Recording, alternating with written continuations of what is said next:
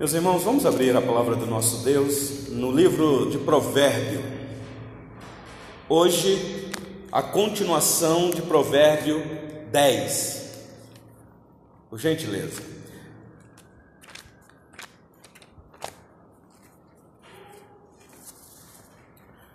O livro de Provérbios tem nos desafiado, meus irmãos. É um livro que requer de nós muito cuidado, atenção, eu tenho dito aqui com vocês que o livro de Provérbios não é um livro de promessa, mas também é. O que nós temos aqui são instruções alertando o filho do caminho mau que existe neste mundo perverso. É o esforço do pai dizendo para o filho: Meu filho, existe um outro caminho para você seguir.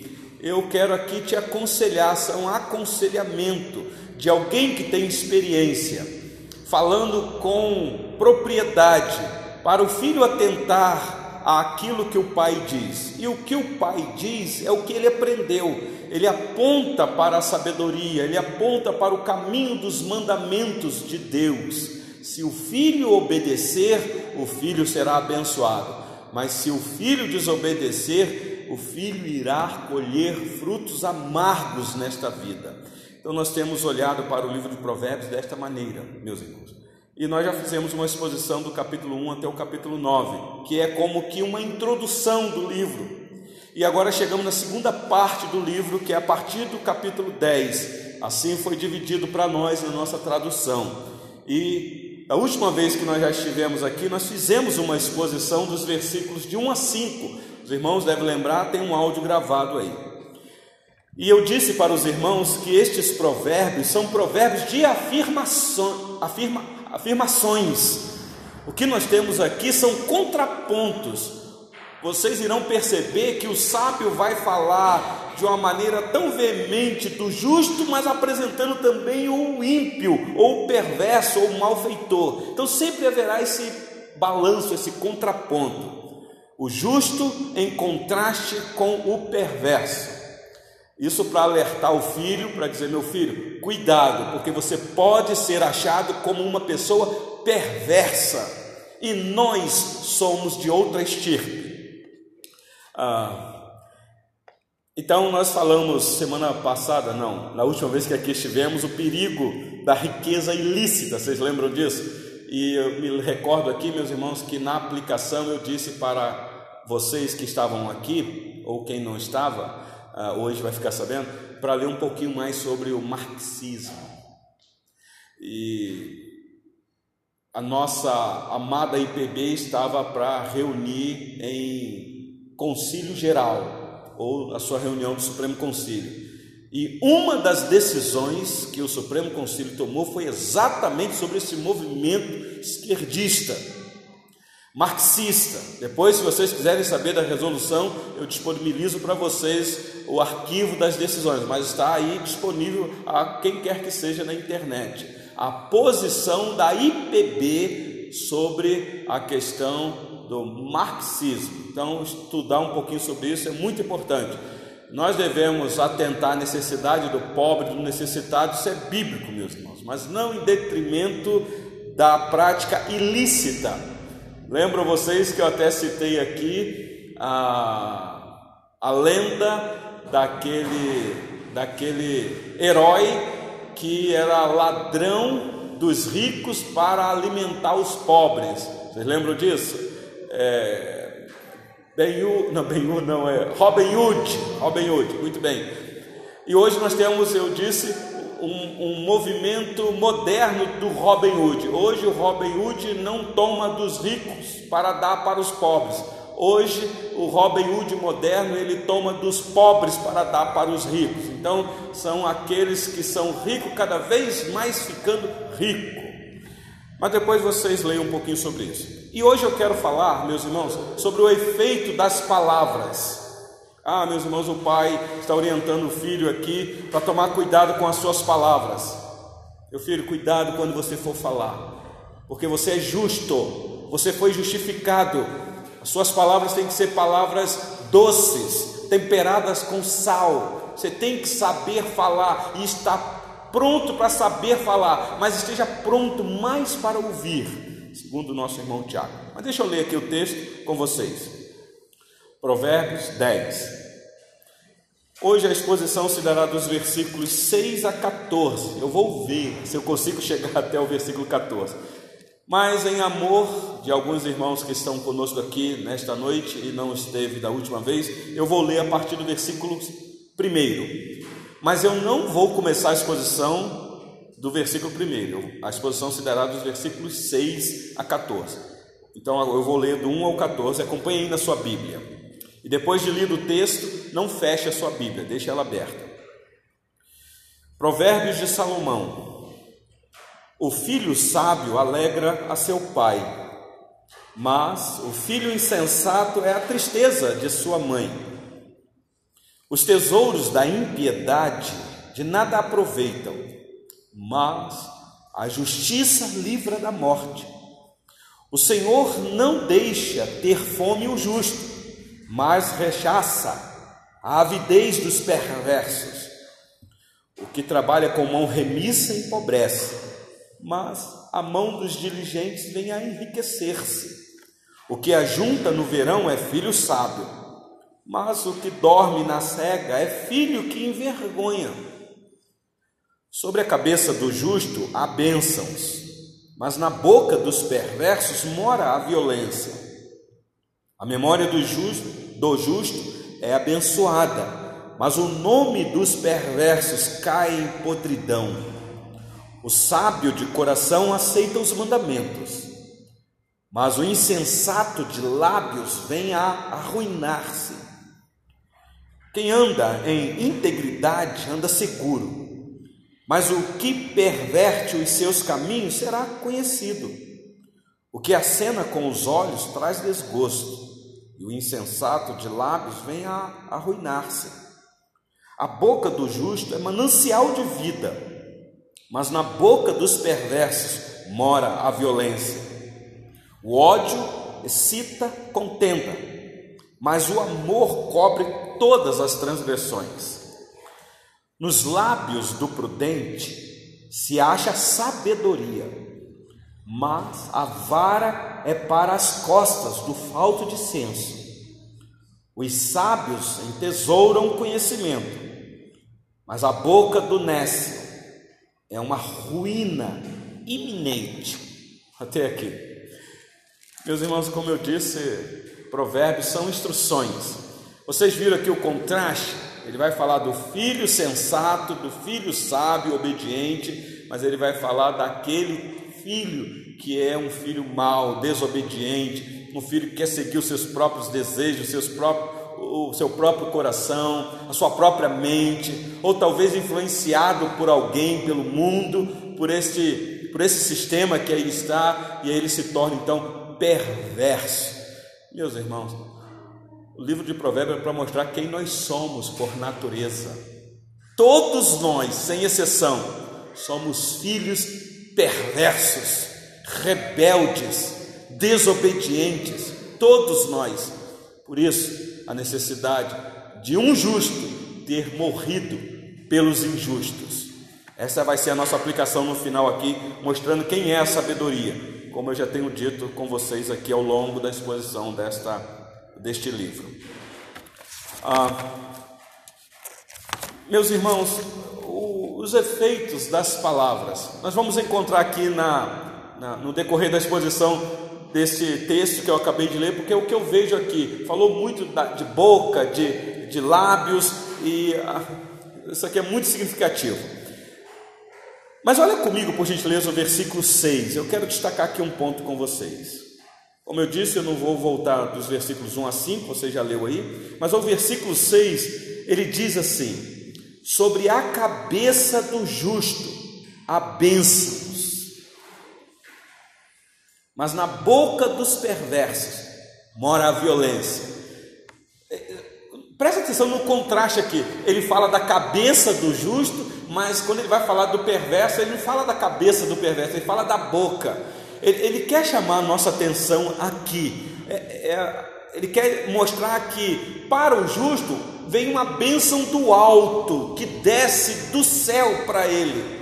Mas o perverso é algo que brota do coração dele e sai na boca, porque a boca fala do que está cheio o coração. Nós já temos falado isso daqui. É claro que o justo também fala pela boca, é claro, mas o contraste aqui é dizendo: olha, você é justo, você é abençoado, porque é sobre a sua cabeça, como que alguma coisa desceu sobre você e te abençoou. Então ele diz: a bênção, existe bênçãos sobre você.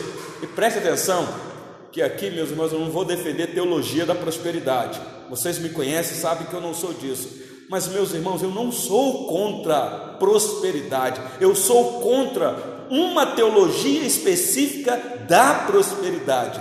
Mas, meus irmãos, o Deus que nós servimos é o Deus da prosperidade, é o Deus que enriquece é o Deus que tem prazer de abrir as janelas dos céus e derramar bênçãos sem medidas. Mas não é porque existe aí no nosso meio uma teologia que é voltada só para isso que nós não podemos falar disso. Eu oro por prosperidade sobre a vida desta igreja. Eu oro para que o Senhor Deus aumente a renda de vocês, que abram a porta de emprego, que vocês sejam bem-sucedidos, que ganhem bastante dinheiro. Não há problema nenhum nisso, meus irmãos. Ter dinheiro não é pecado. O pecado está em você amar quando ganhar muito dinheiro. É claro que eu sei que existe um perigo nisso daí. Mas a Bíblia não condena quem é rico o rico que é condenado na Bíblia é o rico avarento, é o rico que não atenta para a necessidade da, dos pobres, da, dos órfãos, das viúvas, porque ele só quer enriquecer, enriquecer, enriquecer. Na, na última exposição nossa aqui, nós falamos que o problema da humanidade não é a escassez, o problema da humanidade é a, é a má distribuição de renda, porque o nosso mundo é um mundo rico o problema é que existe alguns com muitas riquezas e muitos com muita pobreza. Essa que é a verdade. Eis aí a igreja se atentar para isso, meus irmãos. A igreja está no mundo para atentar à necessidade de ser bênçãos, porque sobre ela está muitas bênçãos. E eu queria destacar isso aqui no versículo 6 com vocês. Olha aí o que o sábio diz. O versículo 6 diz assim: Sobre a cabeça do justo há bênçãos, está no plural, não é uma bênção específica. Eu sei que poderia ser a bênção, e se ele tivesse aqui falando de salvação, mas ele não está falando de salvação aqui. Se ele tivesse falando de salvação, ele ia falar a bênção, porque meus irmãos, nós sabemos que a maior bênção na nossa vida é a salvação, porque o que importa é você ganhar o mundo inteiro e perder a sua alma. Eu sei disso, mas aqui o sábio está dizendo: contudo, existem bênçãos sobre a vida do justo. Então, não apenas grandes quantidades, mas vários tipos de bênçãos, meus irmãos, vários, são variadas. Ah, e foi Deus que quis fazer assim dessa maneira. Vocês lembram quando ele levantou os servos dele no passado, especialmente os patriarcas. Você lembra quando é Isaac que vai abençoar os filhos, não é isso? deixa eu ler esse texto com vocês. Abre a sua Bíblia aí rapidinho, deixa Provérbios marcado aí. Gênesis 27, por gentileza.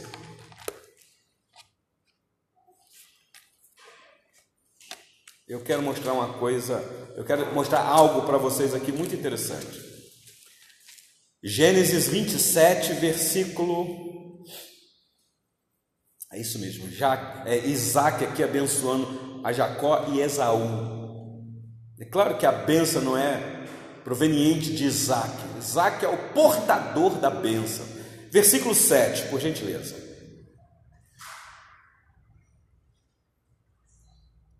Vocês conhecem muito bem esta passagem aqui, eu não vou ler ela toda. Só o versículo 27 diz assim: ó, traze Traze caça e faz-me uma comida saborosa, para que eu coma e te abençoe diante do Senhor antes que eu morra. Aqui é a bênção da aliança, a bênção abraâmica, que passou de Abraão para Isaac, o filho, que o filho agora abençoa os seus filhos, e, e também seria para esses filhos abençoar. E foi assim, meus irmãos, assim é que Deus quis. Por isso é que nós devemos entender como Deus estruturou ou constituiu autoridades sobre nós, meus irmãos. Por isso, filho, o quinto mandamento não está na ordem dos mandamentos por acaso foi Deus que quis estabelecer que os pais têm autoridade sobre os filhos para abençoar o filho. Então é dever do filho honrar o seu pai e a sua mãe. Por isso aqui em Provérbios 10, quando já começa, ele já diz assim: O filho sábio alegra o coração do pai. Mas o insensato ah, é a vergonha da sua mãe, ou é a tristeza. Então, para vocês entenderem? Porque existe uma bênção sobre a vida do justo. E aqui, meus irmãos, é Isaac abençoando, porque assim Deus determinou. É Deus que institui as autoridades para abençoar.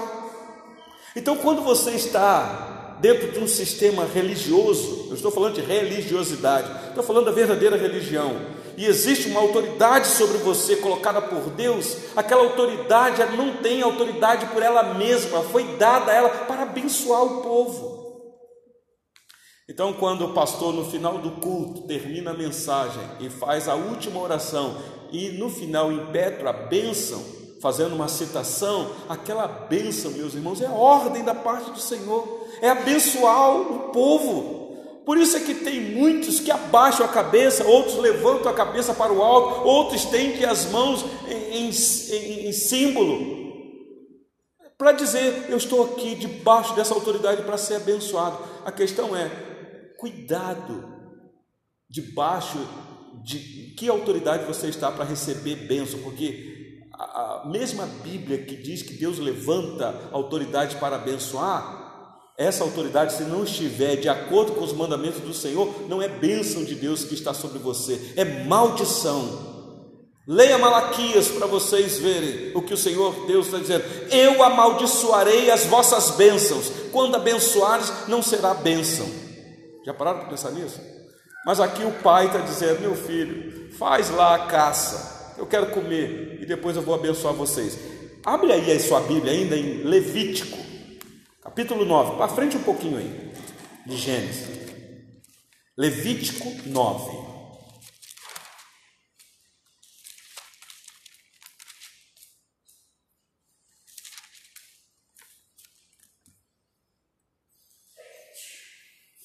Versículos 22 e 23.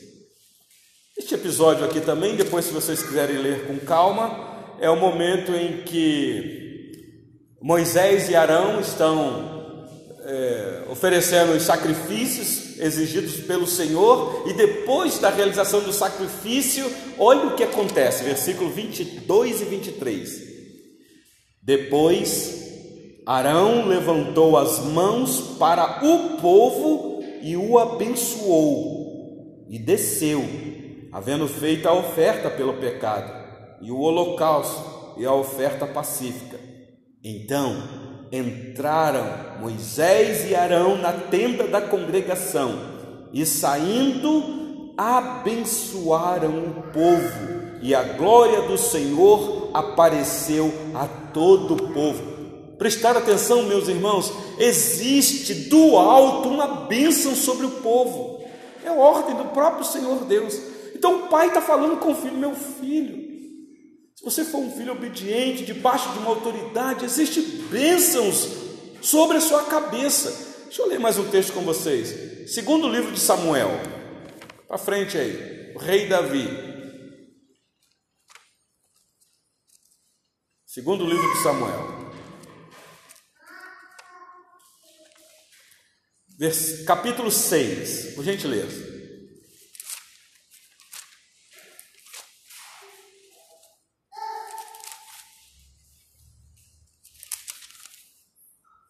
Você já deve estar pensando assim, o pastor não vai chegar no versículo 14, porque são tantas informações aqui. Mas olha só, segundo Samuel, capítulo 6, Deixa eu ler a partir do versículo 17.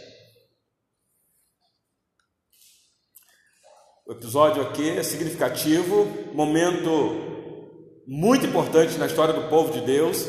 A arca da aliança está sendo trazida corretamente agora. Davi está muito feliz, alegre, judeu que era, israelita, expressava em expressão corporal quando estava feliz, dançando. Vocês lembram aqui que tem aquele episódio que a esposa dele até repreende ele por aquela atitude, mas ele está feliz. E aqui, meus irmãos, não é no templo, não é? Ele não está dançando no culto, não é dança litúrgica. É outro, é outra questão. Mas olha só o versículo 17 até o 19. Diz assim: segundo Samuel 6, 17 até 19. Introduziram a arca do Senhor e puseram-na no seu lugar, a tenda que lhe armara Davi e este trouxe holocaustos e ofertas pacíficas perante o Senhor. Tendo Davi trazido holocaustos e ofertas pacíficas, abençoou o povo em nome do Senhor dos Exércitos e repartiu a todo o povo e a toda a multidão de Israel, tanto homens como mulheres, cada um um bolo de pão, um bom pedaço de carne e passas. Então se retirou todo o povo, cada um para sua casa. Que bênção, hein? Davi, com autoridade constituída por Deus, abençoa o povo em nome do Senhor dos Exércitos. Uma bênção que vem do alto sobre a cabeça do povo. Então, meus irmãos, nós temos vários relatos. É, o último texto que eu queria ler aqui com vocês, também muito significativo, livro dos Reis, no primeiro livro, Olha aí, para frente. Primeiro livro dos Reis, capítulo 8. Olha, meus irmãos, como que o justo é abençoado. Ah, eu sei que você pode ser abençoado andando lá na sua casa, trabalhando, a bênção do Senhor está lá sobre você. Mas o que eu estou falando aqui, meus irmãos, é quando o povo está reunido, é quando o povo solenemente se encontra para adorar o Senhor como povo, como igreja, e sobre esse povo há bênçãos. Eu lamento dizer que o irmão, quando falta uma reunião, talvez ele, claro, tenha a sua justificativa, ele perde no final a autoridade que Deus deu para quem quer que seja na direção desse trabalho abençoar o povo. Naquele dia ele não recebeu aquela bênção naquele momento. Então o povo queria ser abençoado pelo sacerdote, pelo rei, por aqueles que estavam investidos de autoridade. Primeiro livro dos Reis, capítulo 8, diz assim: eu vou ler o versículo 54. Versículo 54. Tendo Salomão acabado de fazer ao Senhor toda esta oração e súplica, estando de joelhos e com as mãos estendidas para os céus, se levantou diante do altar do Senhor, pôs-se em pé e abençoou a toda a congregação de Israel em alta voz, dizendo, e aí vem a bênção que ele profere. Mas olha comigo esse mesmo capítulo, o versículo 66, lá no finalzinho o último versículo do capítulo 8 do livro do primeiro livro dos reis diz assim: No oitavo dia desta festa despediu o povo e eles abençoaram o rei. Então se foram às suas tendas alegres e de coração contente por causa de todo o bem que o Senhor fizera a Davi seu servo e a Israel, seu povo. Meus irmãos, depois vocês leiam essa oração de Salomão. Eu tenho dito aqui que o final da vida de Salomão foi trágico, e foi mesmo porque é a Bíblia que nos informa. Mas, meus irmãos, Salomão teve uma vida piedosa. Salomão não foi aquele homem mulherengo a vida toda, não, que alguns querem rotular. Ó, oh, Salomão teve não sei quantas mulheres. Aquilo ali foi no final da vida dele. Salomão foi um homem piedoso. Se você vê, depois que ele constrói o templo, vocês lembram que quando ele estava para construir o templo, ele ora. Ó oh, Senhor, me dá conhecimento para poder governar esse povo. Ele estava prestes a construir o templo que Davi não pôde construir. Ele ora e Deus abençoa ele, dando sabedoria. E agora, depois da construção finalizada, culto de. Como é que chama quando vai iniciar? Ah, oi? Consagração do templo, que vai iniciar lá o culto. Ele faz uma oração. Meus irmãos, olha a oração desse homem aqui, um homem piedoso um homem que ora com o coração rendido ao reino de Deus, de joelhos, possivelmente com a cara no pó. Olha, que diz que ele estava com a mão levantada. E quando ele acaba de orar ao Senhor, ele levanta e ele estende a mão para o povo e abençoa o povo. Como que dizendo, sobre vocês, sobre a cabeça de vocês, há bênçãos da parte do Senhor. Então volta para Provérbios 10, por gentileza, meus irmãos, que eu demorei demais aqui agora. Então eu quero repetir, meus irmãos: o justo é abençoado. Se você que está aqui nesta noite, ou que está me ouvindo, é justo, no sentido de que já foi justificado, não justiça própria, porque nenhum de nós temos justiça própria, foi imputado em nós justiça de outro, e nós sabemos de quem? De Cristo, se você é de Cristo, se você tem a justiça de Cristo na sua vida, você tem bênção sobre a sua cabeça. É isso que o pai está falando para o filho. Versículo 6 de Provérbios 10. Sobre a cabeça do justo há bênçãos, mas, e aí vem o contraste, na boca dos perversos mora a violência. Isso daqui não significa que o justo aqui a colar vai não vai ficar com raiva, de vez em quando ele não vai soltar umas palavras que não deveria, porque eu tenho que dizer que muitas vezes nós somos assim. Você que está aqui nessa noite já falou palavrão alguma vez? Já ficou com raiva alguma vez? As irmãs que estão aqui já desceram da tamanca alguma vez? Nós somos assim, mas nós não vivemos assim. Então, o que ele está dizendo aqui é que na boca do perverso há constância de violência, ele não está nem aí, toda hora é palavrão, são palavras de baixo calão, piadas imorais, são coisas horrendas, irrita com muita facilidade. Mas sobre o justo, sobre a cabeça dele, a benção, a benção. Versículo 7, Provérbios 10, por gentileza. Meus irmãos, se sobre a cabeça do justo a bênção, então a memória dele não é esquecida. Olhe o versículo 7. A memória do justo é abençoada, mas o nome dos perversos cai em podridão. É óbvio, é óbvio.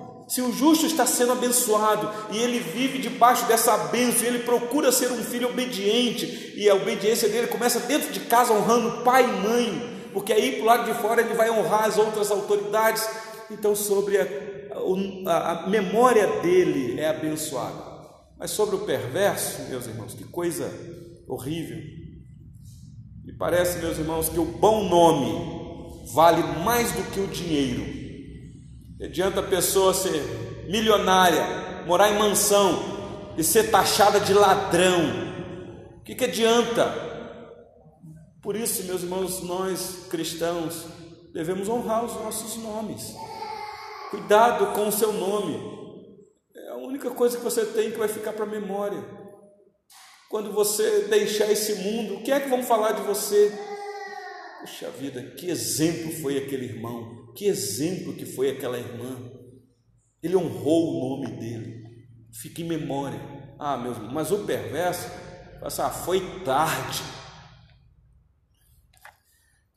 Você lembra que nós lemos aqui o Salmo 112 na nossa devocional? O Salmo 112, versículo 6, fala exatamente sobre essa questão da vida do justo.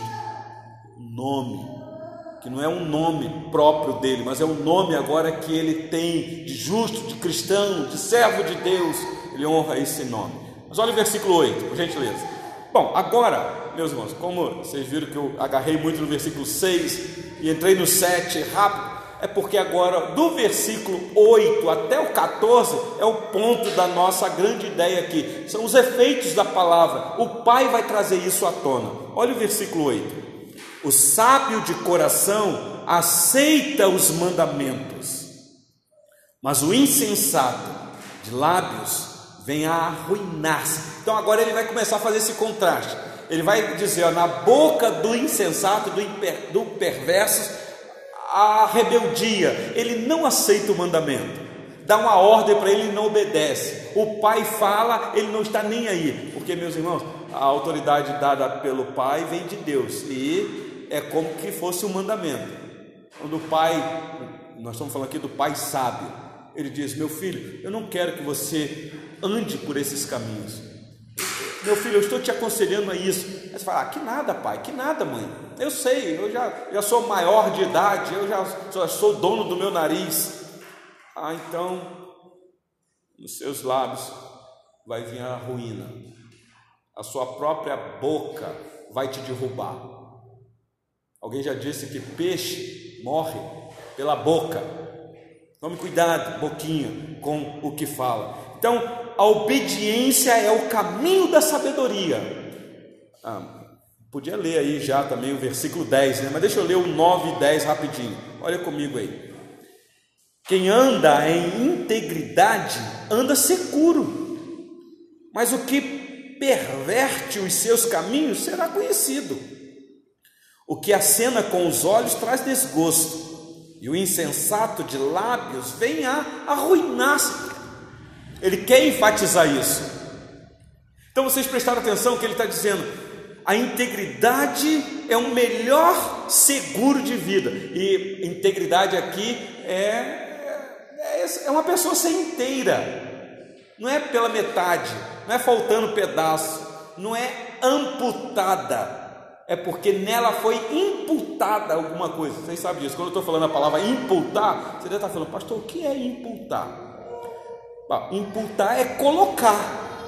Amputar, nós temos aqui hoje a nossa querida irmã Paula, que começou a estudar aí medicina, vai trafegar nessa área da saúde, muito conhecimento. Amputar é cortar um membro fora.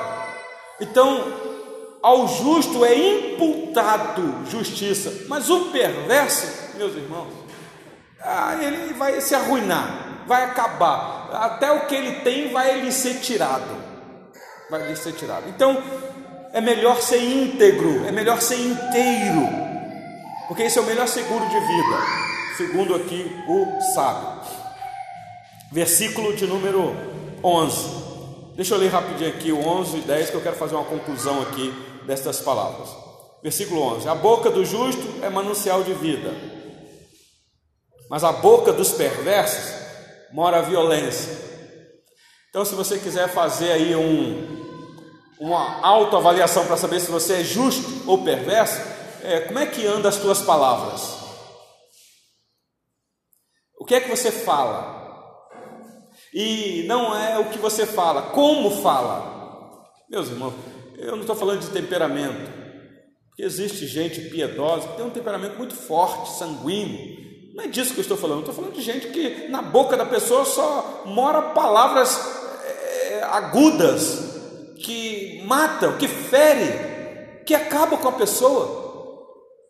Eu lamento dizer que isso acontece dentro de casa, com marido e mulher, esposo e esposa que às vezes o marido não encosta a mão na esposa e nem a esposa no marido, mas as palavras ferem mais do que um tapa, acaba com a pessoa. Aliás, Provérbios vai falar sobre isso. Olha o versículo 12: O ódio excita contendas, mas o amor cobre todas as transgressões. Amor aqui, meus irmãos, não é amor próprio, é o amor vindo do alto, é proveniente dessa bênção sobre a cabeça, amor de Deus o amor que é por decisão, o amor que não faz mal ao próximo, o amor que não arde em ciúme, que não se ufana, que não se ensoberbece, tudo sofre, tudo crê, tudo espera, tudo suporta, um amor que jamais acaba, amor por decisão, e amor aqui não é sentimento, é uma pessoa, amor aqui é a sabedoria que o Pai está apresentando para o seu filho, que é Cristo. Olha o versículo 13. Dos lábios do prudente acha sabedoria. Prestar atenção? Por isso, mas A vara é para as costas do falto de senso. Meus irmãos, aqui é um alerta. Dá uma olhadinha comigo, Provérbios 26, 3. É, é a repetição aqui, mas deixa eu ler com vocês. Provérbios 26, 3.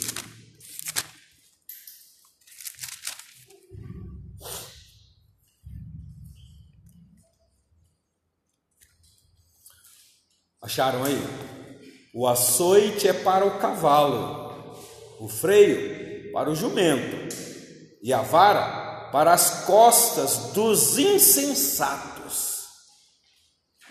Meus irmãos, eu vou pegar, o nosso irmão Sandro deve estar aí com a Bíblia para fazer uma análise no hebraico. Eu pego a vara aqui, meus irmãos, literal, açoites. Ele diz, não, a vara aqui é a palavra de Deus. Não, aqui é a mesma palavra lá que diz, olha, a, a está ligada ao coração da criança, e a vara da disciplina desligará. É a mesma coisa aqui, é vara mesmo. De vez em quando, é, aqui falou escócia, né? Dói, dá vergão. Você escolhe as partes macias, de outra maneira não vai. É claro, nós estamos falando dentro de uma cultura aqui que tinha os açoites. Vocês lembram que o nosso Salvador levou esses açoites aqui, que dilacerou o lombo dele. Tudo para cumprir o mandato do seu pai, um filho obediente, por amor a pessoas indignas, o justo morrendo pelos injustos o bom morrendo pelo mal. Você já pararam para pensar nisso? Os nossos pecados foram castigados em Cristo. Cada açoite que ele levou era por causa dos nossos pecados, por causa das nossas manias, por causa das nossas irritações, por causa das nossas violências, por causa dos nossos desejos malignos, açoites, varadas, coroa de espinho, madeiro pesado, cravos atravessando a sua carne, lança furando o seu lado, e mais, toda a ira do Pai despejada sobre ele. Tudo isso para que nós pudéssemos ter na nossa cabeça as bênçãos. Ah, meus irmãos, não despreze isso. Não seja um perverso, não seja um filho insensato, não seja um filho desobediente. Deixa eu continuar lendo aqui. Volta aí para Provérbios 10. Deixa eu ler o último versículo, 14, da nossa exposição hoje. Provérbios 10, 14. Os sábios entesouram o conhecimento, mas a boca do Nesse é uma ruína iminente. Meus irmãos, Provérbio 18, versículo 7 diz assim: Provérbios 18, 7.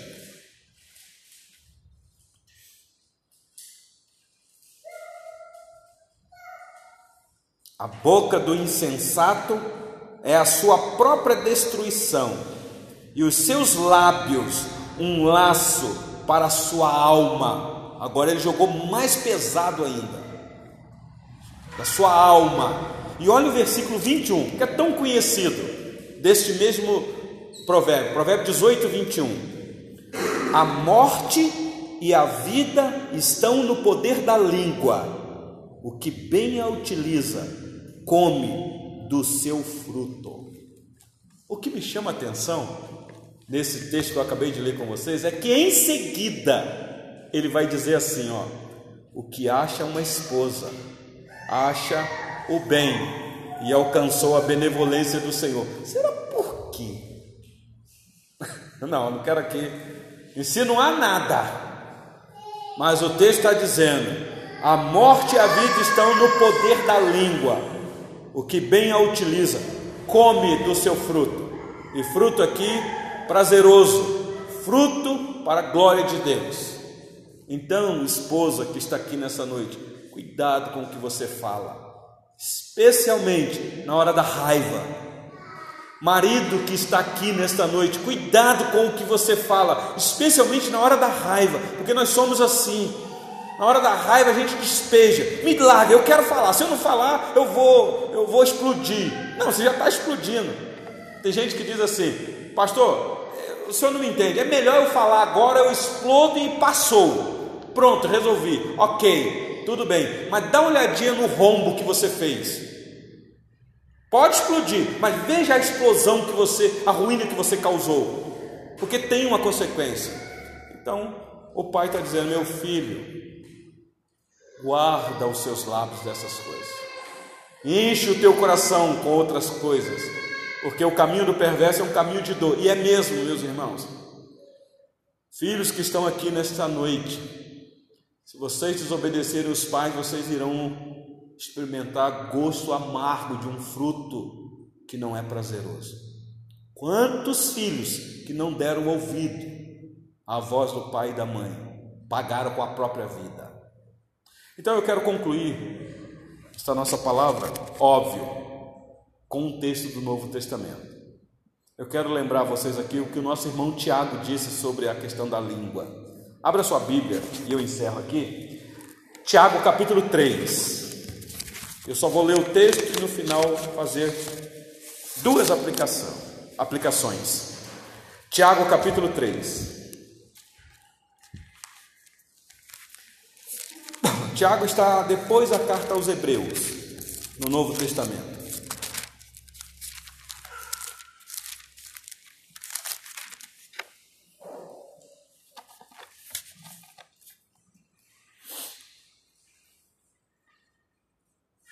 Eu sempre fico tentado a ler e fazer exposição, mas eu só vou ler vocês que conhecem o texto, só para trazer a memória de vocês. Acompanhe o texto, eu vou ler até o 12. Diz assim, rapidinho. Tiago 3. Meus irmãos, Tiago aqui é bem pastoral, tá bom, meu? Bem prático. Ele diz assim: Meus irmãos, não vos torneis muito de vós mestres, sabendo que havemos de receber maior juízo. Porque todos tropeçamos em muitas coisas. Se alguém não tropeça no falar, é perfeito varão, capaz de refrear também todo o corpo. Ora, se pomos freio na boca dos cavalos para nos obedecerem, também lhes dirigimos o corpo inteiro. Observai igualmente os navios que, sendo tão grandes e batidos de rijos ventos, por um pequeníssimo leme, são dirigidos para onde queira o impulso do timoneiro. Assim também a língua, pequeno órgão, se gaba de grandes coisas. Vede como uma fagulha põe em brasas tão grande selva. Ora, a língua é fogo, é mundo de iniquidade a língua está situada entre os membros de nosso corpo e contamina o corpo inteiro. E não só põe em chamas toda a carreira da existência humana, como também é posta ela mesma em chamas pelo inferno. Pois toda espécie de feras, de aves, de répteis e de seres marinhos se doma e tem sido domado pelo gênero humano. A língua, porém, nenhum dos homens é capaz de domar. É mal incontido, carregado de veneno mortífero. Com ela, bendizemos ao Senhor e Pai. Também com ela, amaldiçoamos os homens, feito à semelhança de Deus. De uma só boca procede bênção e maldição. Meus irmãos, não é conveniente que estas coisas sejam assim. Acaso pode a fonte jorrar do mesmo lugar o que é doce e o que é amargoso? Acaso, meus irmãos, pode a figueira produzir azeitonas ou a videira figos? Tampouco fonte de água salgada pode dar água doce. Está tão claro, meus irmãos, o que Tiago está dizendo.